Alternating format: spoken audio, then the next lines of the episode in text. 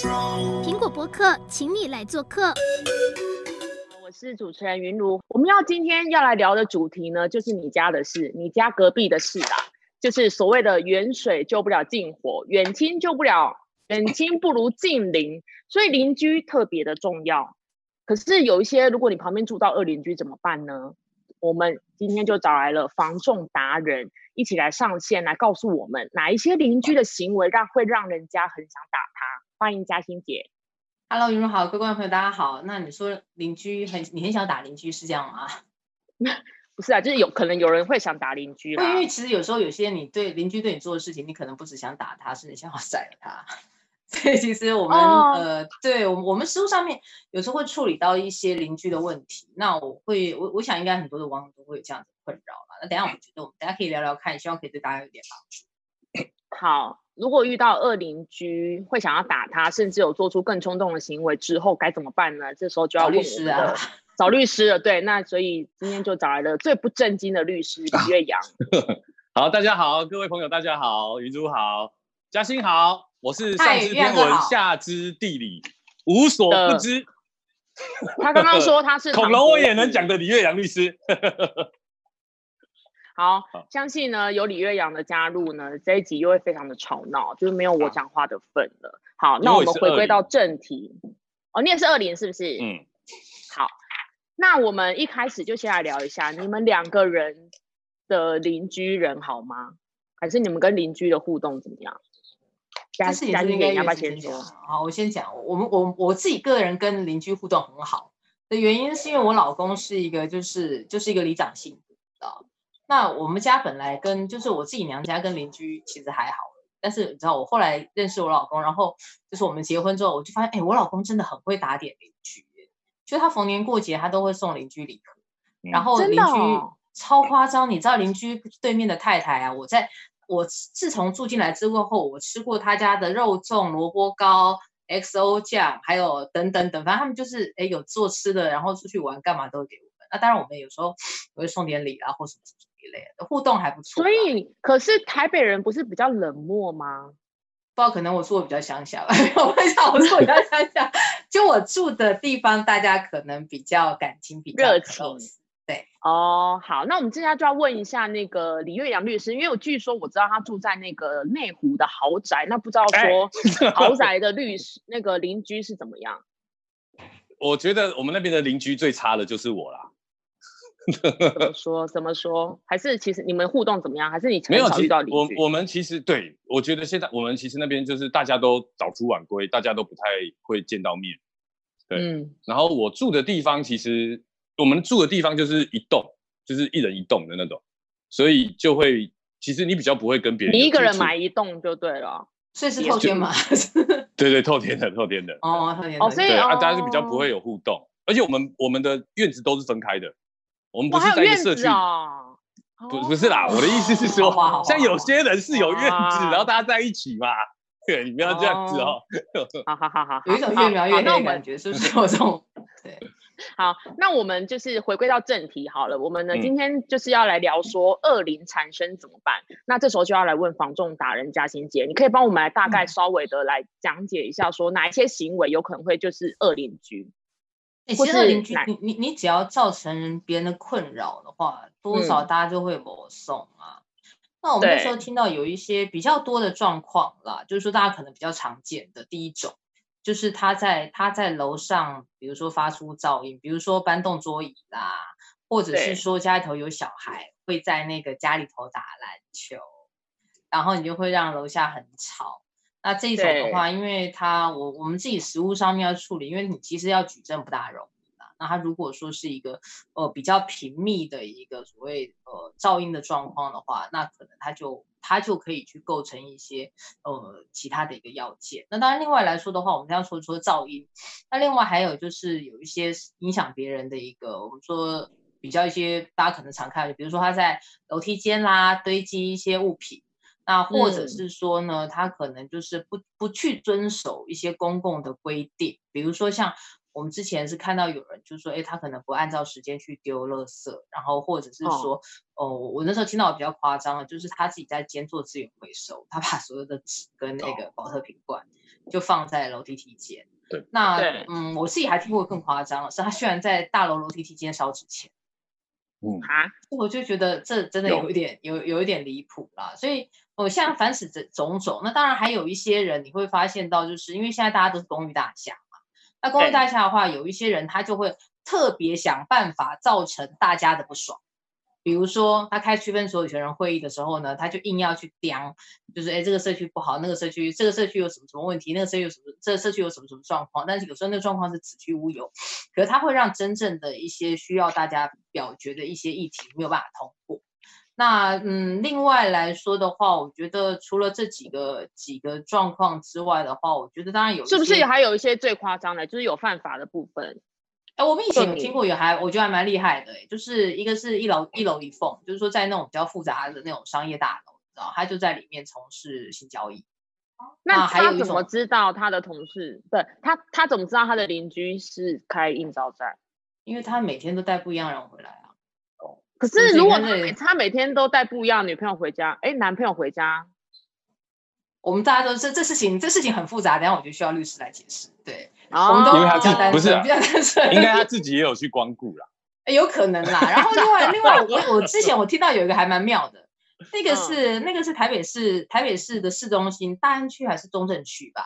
然后呢，就是我我那时候听说同业他租了一个一个楼层，然后租了一个楼层给就是看起来很像是正常的人家，哎，结果没有想到这这家人开开赌场。就每天大概从五点开始，就又赌赌赌赌到凌晨三四点，然后后来那个赌场他就他就离开了，呃，应该应该别人就是说后来为什么赌场会就是撤走？的原因，是因为他们那个地方的邻居实在太机车，就每天只要开始聚赌的时候，他就不停打电话检举，那检举到后来，可是因为那个他的那个赌是打麻将吗？不是，就是那他怎么知道他开赌场？一定是发生了，一定是有这个第一个声响嘛，然后第二个是怎么样？你知道什么？你进出来人复杂了。哦，对。嘉欣，嘉欣刚刚讲的是对的哈，因为开赌场通常会，这个他会买什么饮料？我跟你讲为什么？买饮料？对，他们会买。你看律师是不是真的很接地气啦？哥，他会买很多饮料。他最接地气了，因为他都是买饮料进去的人。对，我都自己带了。然后等一下是真的买饮料哦。他们会买饮料，然后他会买很多，会堆，会堆堆，因为他们会来喝嘛，赌客会来喝嘛，然后再来就是鞋子会堆在外面堆很多。我跟你讲，我怎么知道？因为以前我住的地方就是这样，然后我哥哥还打电话去检举。你是律师，你有住过赌场旁边哦？我我以前也曾经是人生父母养，然后也是含辛茹苦，我妈帮我带大的。那个时候呢，我也是有住在赌场旁边过。哦。所以遇到这种就是旁边开应召站啊，或者是赌场啊这种东西，你就我们也只能一直打电话去检举，对不对？我我也只能讲那个那个时候一看就知道是。我跟你讲，我们现在讲可能像刚刚嘉欣在讲，可能对，对云主你可能没感觉，你你那个一看就知道是赌场，为什么？因为很吵。真的会很吵，门关起来也很吵。那他们都会装那个那个什么隔音泡棉啊，隔音泡棉，但还是会用啊，但没有用。然后他们会装监视器，你就看，哎，啊，怎么有监视器？而且以前的监视器比较大只嘛，现在都比较小。以前监视器一看，哇，怎么装监视？哎，这整个大楼就你家装监视器，然后门口那个人来来人往往的很多，然后那个拖鞋一堆，对不对？然后抽烟抽烟，他们对抽烟嘛，什么就是一定去楼下抽烟抽乱七八糟。而且二十四小时人进进出出就是这样，你就知道啦。哦，那可能要你们这些比较接地气的人才会知道。如果像我这种比较单纯的人，仙女，我坐在旁边，我可能对仙女如果住附近的话，三天就知道了。隔壁常办 party 的感觉，这样子。好，哎，是不是还有那个？就是嘉欣姐，你我们刚刚讲到是噪音的部分，对不对？所以气味嘛，我那时候还听过有真的，现在很多公寓大厦还有拉 K 的，嗯，然后拉 K 超妙，他拉 K 他就在厕所拉 K。然后厕所拉开，那个就会顺着顺着管线跑来跑去，对，所以你就会发现住在一些品质比较不好的地方才会这样子吧？哎，不要这样说，我跟你说，是因为大楼很多很多的大楼，它的厕所的那个管道间是通的，对，所以有时候你会发现到，哎，厕所好像有人抽烟，因为有些人你知道老婆特别凶，他去厕所抽烟，然后他就在厕所抽烟，那个就整到整个他就顺着管道间跑来跑去啊，那拉 K 也是啊，就只要有那种奇怪的气味，他们都会怎么样。哦，所以要慎选房屋的，哎，不对，这不是重点。好，其实我觉得呢，像我自己租房子，我在台北，我是北漂嘛，然后租房子在台北已经十年，可是我就有遇过，这不知道算不算恶邻居？因为我们以前住在那个就是透天，哎，不对不对，就是公寓的顶楼加盖，然后呢，我们都是隔成好几间套房，可是当初我住进去的时候，我的两个。就是两个是男生，那就是隔音很差，所以他们可能打电动啊，或者大叫啊，或什么之类的，然后怎么关门都很大声。那当时很俗辣的我呢，怎么反抗？就是我觉得捶墙壁，就是你知道，很就是抗议，就这样 打一下这样子，然后对方就会打回来，然后就这样子，然后其实就也蛮害怕，就也很俗辣，不敢做这种事情。所以其实真正二邻居，像就是第一个的二邻居的。最基本款就是噪音嘛，噪音。那对它比较常见了。李月阳，你是不是帮我们讲一下说，噪音这件事情，如果我们真的深受其害，被恶邻居影响，嗯、可是我们有办法真的把他赶走吗？屡劝不听，欸、是不是真的有案例成？我们是不是要先问一个问题啊？要问嘉欣姐一个问题啊？哎、欸，不敢不敢，不敢跟你说，千千叮咛万交代，主持人一直叫我交代哦，说叫我要问一个，没有啊，你是分配给我的问题，你问啊。如果有叫床声的时候，会不会影响房价啦？哦，你这题非常好，我跟你讲，我就是这题是我目前我应该是线上唯一愿意回答的房东业者，好吗？哎，等一下，嘉嘉欣嘉欣，你先确认一下影响房价。等一下，不好意思，房那个叫床是什么声音啊？就是床。这题要问律师。好好好，赶快回答。没有，嘉欣，先帮我们解释一下，影响房价是。对好的影响还是坏的影响？是房价会往上涨呢，还是会往下跌？没有，这不一定啊。你可能有些人，比如说像你的朋友，他可能会觉得这里风水很好，就大家体力都很棒，所以就拉抬。那但是如果就是，但多数你就是因为他们有时候时间就很吵嘛，那很吵。我有个前有一个朋友，他也是遇到这样困扰，然后他有一天他就跟我要是忍不住，他跟我说啊，你可不可以告诉我？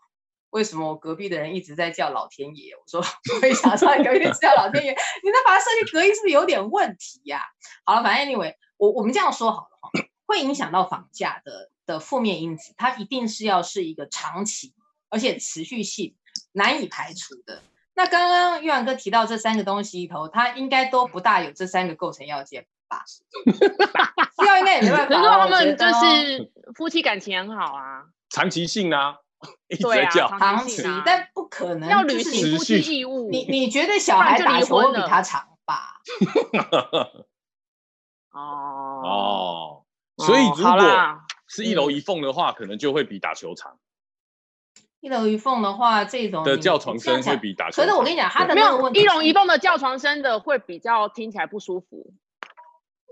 不是，我跟你讲，一楼一凤，因为它本身就是一个负面因子。我们这样说好了。一楼一凤其实它是有一些风险，为什么讲到这个事情？一楼一凤它有几个风险哦？嗯、第一个是哈，你的邻居可能会被骚扰，因为对，对对，你知道，觉得哎，这社区里面有人一楼一凤，然后就觉得哎，好像被骚扰这一个。那另外还有一种状况就是说，其实这种性交易哦，它事实上很容易发生命案。嗯，对，对吧？对，因为你在，因为它是一个两人独处的密闭空间，它其实我跟你讲。其实性交易者最大的风险来自于生命安全哦，因为你去想两个人在一个密闭空间里面，其实是很容易出很多你意想不到的事情。对，所以其实这个会跟那个隔壁我的老天儿 不太一样。哦，好，那我们回归到我们这样分分析算理性吗？不知道律师这样可以吗？我会踩到就同非常专业。好，谢谢，非常专业。好，那现在我们请 李月阳帮我们。讲一下，就是第一起最有名的那个，因为隔壁太吵，然后真的他被判决要搬走的。对，我先讲一下哈，其实大家都大家应该都上网查就可以查到有个什么恶邻被强制搬迁嘛，对不对？就是你去查说，哎，如果很吵很吵，就会什么，就是有个恶邻条款，那你就马上就会连接到一个实物见解。这个实物见解我们先讲一下哦，它是台湾台呃高等法院台南分院一百零七年度上字一七八号的一个判决。为什么它这么有名？我先讲一下哈。这个案子的内容大概是这样，嗯、就是说，有个恶灵啊，从一百零二年开始，他呢不分昼夜的敲打金属，发生巨大尖声响，尖锐刺耳，然后偶尔呢会伴杂着木头、木棒去敲击、撞地板、大声唱歌、锯东西。好，我们讲这个东西，其实就是在刚讲的那个噪音的部分，对不对？对。现在有个问题就是说，我们常常在做，像我们现在有在帮议员做法律服务，其实第一名的法律服务案件是什么？其实你知道吗？就是恶灵案件，就是每一个来就说、哦、啊，那个楼上啊，怎么在吵啊，怎么办啊？律师怎么办啊？怎么收证啊？啊，你跟他讲、嗯，对，你说怎么收证，你也只能告诉他怎么收证，怎么收证，录、嗯、音嘛，录影嘛，录音录影。可是你录音，他如果跟你讲说，你给我调大声音啊，这个拿分贝器，拿分贝器，拿分贝器这样录嘛，对不对？哦。可是会有一个问题嘛，长期性会有一个问题哦。如果我受不了，嘉欣住我隔壁，云如你你也住我隔壁，然后我们被某一个人在在那边吵，我可不可以请云如跟嘉欣出来作证？嗯、可以啊，因为我光录完之后，我可不可以请嘉欣跟云如出来出来作证说，哎啊，到时候开庭的时候，我们说，哎，你那个那个人是不是一直吵你？大概都是每天的几点几分开始吵？你们俩可以帮忙作证嘛？对不对？这都可以。可是一般来讲，噪音这种恶邻居不太会闹上法院吧？是第一个，真的蛮蛮少闹上法院的。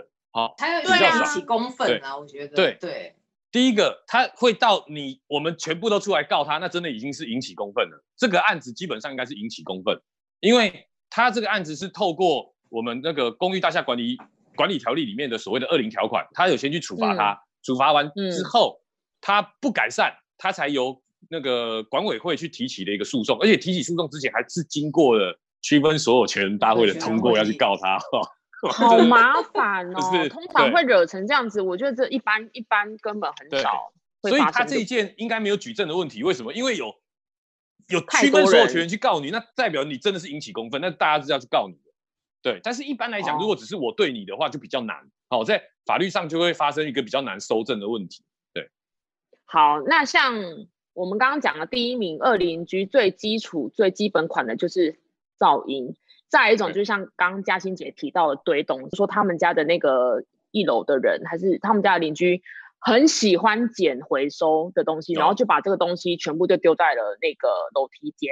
出来检举的时候呢，他们还不愿意露脸，然后也要也要变音啊，所以其实看其实他们很少人愿意真的惹惹到那个惹上就是要打官司这样子。那这个就是所谓的这个恶邻居这样，那他也蛮蛮。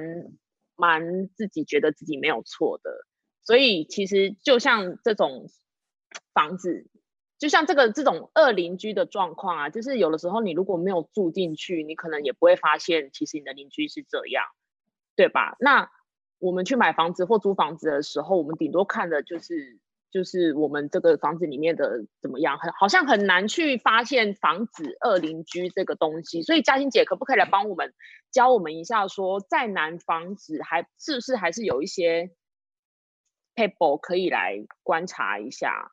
我通常都教人家第一个先看公布栏的，因为公布栏上面会有很多很有意思的事情，就是你看公布栏上面有人叫晚上不要弹钢琴，这社区一定有人晚上弹钢琴。然后你叫一下，不要就是什么宠物一定要宠物不要让它乱吠叫，那这种一定是社区有人这个样子。嗯、所以你大概从公布栏上面看到，就是管委会在劝谏住户不要干嘛的时候，你大概就知道这社区有这个问题。那另外来说的话，就是我大概还会建议，就是布告栏看完了之后，你看梯间。那梯间就是说，比如说一些公共空间，当我们堆放杂物。那或者说停车场，嗯、那停车场的话，你其实停车场大概就是这个家的家庭的家属家庭的延伸啦，所以你就会看，哎，那停车场也不是看你看这个社区里头大家开什么车，那你就看大家有没有在 那个停车位里面堆杂物。那这个你大概看一看就差不多。那我之前我有朋友他们更谨慎哦，他因为他租的他的那个他就要买之前，因为他是锁定的国宅，那那个国宅很妙，国宅刚好有出租的物件，他就搬就是租租了个一年。然后大概就知道这个社区到底状况怎么样，因为你住在里面，你再怎么样，你一定会知道嘛，这样子一个情况。嗯、那我刚补充一个，我觉得因为噪音这个事情真的很难收整。我们以前发现，以前有一个有一个个案，这个这、太妙，他是三楼住三楼，然后他每天都觉得四楼在在拍球，跟四楼在制造噪音，嗯、但是四楼没有住人，不是闹鬼，他是五楼还是六楼？因为那个大楼哈，它会有一个，就是他们它的设计的关系，所以它会产生一个共振，那变成是说，其实是五楼或六楼晚上在吵，但是但他以为闹鬼了，对，以为是四楼干的，不是四楼四楼没人啊，所以其实如果说是这种所谓的呃举证，刚刚像岳阳哥讲的，你真的在收证上面特别难啊。如果特别像这种嗯比较特殊，它是跨楼层的噪音，那这个就有点困难度。对，好。那其实我也有上网去稍微 Google 一下，因为其实我本身就是除了以前曾经住顶楼大概遇到那种这种小小噪音的二邻居以外，我本身是还蛮幸运的，没有遇到。但是我有在网络上查到一 些敲三下桌子，我刚才讲的这很常敲三下桌子哦，就是有的好像。很夸张，比方说他可能养了很多流浪狗，然后他就会让那些狗在你家大便，或者是如果你跟邻居不好的话，你知道以前那个旧式的那个公寓的那个对讲机，他会按，然后就叮，然后他就拿那个牙签插着，然后半夜就给你咩这样吵你，有吗？你们你们有没有听过一些也是很夸张的恶邻居的部分？其实我我我们以前你说你说就岳阳哥先说，对，换我讲哈，来，对对我先讲一下，太多嘿，不会不会不会不会，因为我们领一样的通告费啊，是这样子吗？开玩笑啦，来，我先讲一下哦，我我有遇过一件，呃，刚刚大家都讲说什么很吵很吵嘛，对不对？好，然后噪音也很难收正，那最后怎么办？因为他去咨询的结果，大家都告诉他说啊，这个东西很难告。最后他就去干了一件事情。你们有没有去 Google 过？有一个东西叫扰铃神器。啊，有有有，我看过哎。他就是那个超厉害，装个对对对，他装你可以装屋顶也可以哦。如果是楼上朝你装屋顶，隔壁朝你你就装墙壁。他呢，他就会他会在那边这样咚咚咚咚咚咚咚，他会有穿透力哦。他那个咚咚咚会有穿透力，他会往上往上穿透，所以你楼上的人会觉得一直被咚咚咚一直被打。我先讲一下哦。结果这一个去装扰邻神器的人，自己反而被告。对，因为他自己就变成了恶邻居啊。嗯、对，哦，这是我遇到过的哈、哦，这第一件。然后呢，我还有遇到过什么？我还有遇到过一件，哎，云主，你记不记得以前有采访过一个新闻？对，就是他被纵火的。对，我们以前有一个是呃邻居吵架之后呢，那个其中的邻居为了报复，他跑去跟他吵架的那个邻居的家门口去放冥纸。点火，然后还撒那个呃酒精膏，结果整个烧起来。嗯、然后人家、嗯、人家是老人家住在里面，结果这个案子他们赶快去报警，他们赶快去报警，因为他那个是酒精膏，水还灭不掉，所以那个案闹案子闹蛮大，有上新闻。结果后来被判那个纵火罪哦，公共危险的纵火罪也是很重的一个罪。那我还有遇过一件事，你怎么一直遇到啊？因为他律师啊，因为我们很接地气呀。哦，好好好，对我没有，我今天为了要参加这个直播，我去自己去做了几件事情。Google 了一下，啊，没有，我去我这个我自己就是自我发声的，啊没有啦。就是 OK，我还遇过什么呢？就是有两间店面，好 A 店跟 B 店，然后 A 店呢每次都把他的机车放在 B 店前面，结果他就被开单了。被开单之后，A 店觉得是 B 店去检举。所以呢，嗯、他就继续把停了更多机车之外，他还在，因为那时候是新冠肺炎期间，他就在机车上面涂了很多口水。为什么？因为他觉得说，当你去翻动这个机器，就会碰到我的口水 啊，这个全部被录影录起来。哎，好无聊啊，哪那么多口水啊？嗯，我也觉得很这个也只是泄愤而已啊，口水好多。对啊，可是你知道，我我们家以前楼下住了一个邻居，他老太太，然后他很很妙，因为他住一楼嘛。他不需要人家停他，他就在他家门口停摩托车，所以他老大呢，就但他也不拉线，不摆盆栽干嘛一类，好，他就是大家停了之后，他就去破坏人家的车。哦，破坏人家车的话，他用的方式就是我觉得还蛮高招的啦，他就泼盐水，因为盐水，泼盐水，盐水啊，就是对，因为你你泼盐水之后，它其实会造成基建损害。哎，我们不是教人家犯罪哦，但后来你知道，后来因为可能停车真的太多了，然后。那个那个老太太呢，就泼了盐酸，哦，泼了盐酸之后，那天晚上她就很容易被警察带走，她就是看错字了，她就回损，八十几岁老太太吧，因为那个老太太就是经常，就是说我们那时候跟她讲说，你不要人家停的话，你就你就看挡起来或怎么样，或跟大家讲嘛，对，那你不要去破坏人家，或者你贴个纸条嘛，就你希望以后你不要停，那你就贴个纸条嘛，大家都可以沟通，你泼人家盐水。他泼一些盐酸，搞成永永远这样何必呢？对不对？嗯，对，所以就是有时候你真的很生气恶邻居，但是你为了想要出一口气，反而你自己也成了恶邻居，对不对？对对。而且我还有我还有听过很夸张的是，有的反正也是邻居之间不和，然后他就在他家门口摆那个牌位啊，然后小人娃娃，然后就对准你家门口，哦、然后这个人每天一打开门呢，就看到一个牌位对着自己，就觉得有触眉头的感觉。那他要怎么反制回去？他就想到一个方法，他就装一面镜子在自己家 门口，然后就照回去的感觉。好棒哦，这好聪明哦，而且要用古的铜镜哦。为什么？我，这个你又接地气了。我跟你讲，我除了是律师，我也是个法师。我跟你讲，你要装铜镜，我早就怀疑这件事情了。没有啦，这开玩笑的。好，这好，但好，那我们回归到正题，所谓的二零条款呢，其实就像刚刚讲的，其实一般二邻居要闹到上法院，其实一定要很严重了。那恶邻条款又要有什么管委会出来干嘛干嘛干嘛？那如果我今天住的地方，我就住透天厝，我就住老旧公寓，我哪来的管委会？那我怎么办？那如果我一直跟我一直被二邻居骚扰，我屡劝又不听，那我要怎么办？难道我要容忍吗？好，我先讲一下，我先讲一下哈，我们的二零条款呢，它讲的是《公寓大厦管理条例》里面的规定哦。这个条例呢是根据第十六条跟第四十七条的规定，也就是说，它呢必须是要用那个强制迁离的方式哦，强制迁离的方式。嗯、那它它的要件有几个？第一个就是说。我先规劝，规劝不听，好、哦，三个月后呢，我呢就可以开这个区分所有权大会，然后呢去请这个管委会呢去提起一个诉讼，让你强制迁离。不过刚刚讲说这个程序很繁琐嘛，对不对？所以我们还有什么？我们还有什么方式？第一个，比如说我不是住公寓大厦，对，哦的时候我就没有这个的适用，对不对？那纵使我住公寓大厦，我也不想适用这么麻烦的规定的时候，我还有什么救济的方法？第一个，像刚刚我们的那个。我们先举几个例子，以刚刚我们刚刚有拍一个片子嘛，就是堆很多东西的那个片子，什么楼梯间堆很多东西。第一个，你要去想一件事情，他为什么去堆这个东西？他是不是把这个东西据为己有？如果他把公共空间据为己有，当成自己私用，这个是可以去告他所谓的侵占，好，刑事上的侵占。那如果说他堆的东西，甚至于已经导致了逃生的通道，或者是会导致说之后呢？呃，会有导致人家会产生危险的时候，甚至有刑法公共危险罪的问题。好、哦，那在民事上面呢，我们也可以请求物上所有的物的返还，就是说，因为这公有的地方毕竟是大家的嘛，你怎么可以把它据为己有？我也是可以利用民法呃上面所谓的物上返还，把这个公有物呢返还给大家，这也是一种方式，或者是告他侵权行为，因为侵害到大家通行的权利，这个都可以。对，好，但是我觉得要、嗯。扯到提告，我觉得一般人应该是不会，通常都是和解啊，讲一讲嘛。所以，我们节目的尾声呢，其实我们还是请嘉欣姐来跟我们讲一下，到底我们要怎么防范。比方说，真的在选房子、看房子的时候，虽然说恶邻居真的很难很难防，但是，对啊，有没有最后可以帮我们统整的部分？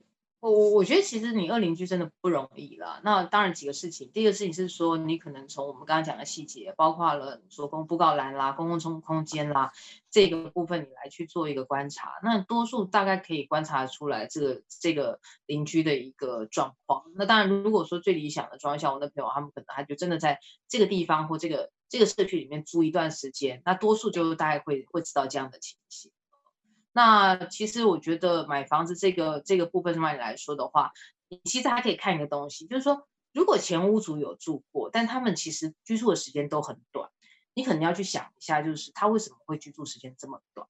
那他一定有一些个中的因素。嗯、那透过这样子的一个比对，其实你大概就可以避免到这样的情况。当然，我觉得啦，如果可以，你最好还是先跟邻居表达友善。那其实你表达善意的话，多数的人不会为难你。反而会因为刚开始有一个很好的开始，那之后的话相处就会更愉快，而且说不定可以从邻居口中再听到了一些什么嘛，对不对？就是或者是跟邻居、哦、我们总是会打好关系，对对，对啊，我们还有就是客户娶邻居的女儿呢，所以其实邻居真的你要好好的好好照顾来。嗯，哦，好。那其实呢，所谓有一句话叫“千金难买好邻居”。如果我们今天好不容易存了一笔钱，然后呢，不管是租了房子，租到喜欢的房子，还是还是买到了好的房子，当然都是不希望说旁边就住了恶邻居嘛。所以邻居真的很重要。所以呢，节目的尾声我们要提醒大家，如果遇到恶邻居，千万不要忍气吞声，该检举的就检举，那该反映的就反映，但也不要让自己。做一些为了要出气的方式，然后让自己也成为了恶邻子，是，对不对？好，那今天的我们讨论恶邻居的这个方法跟防治预防的这个方法呢，就聊到这边。下次呃，video talk 再跟大家见面喽，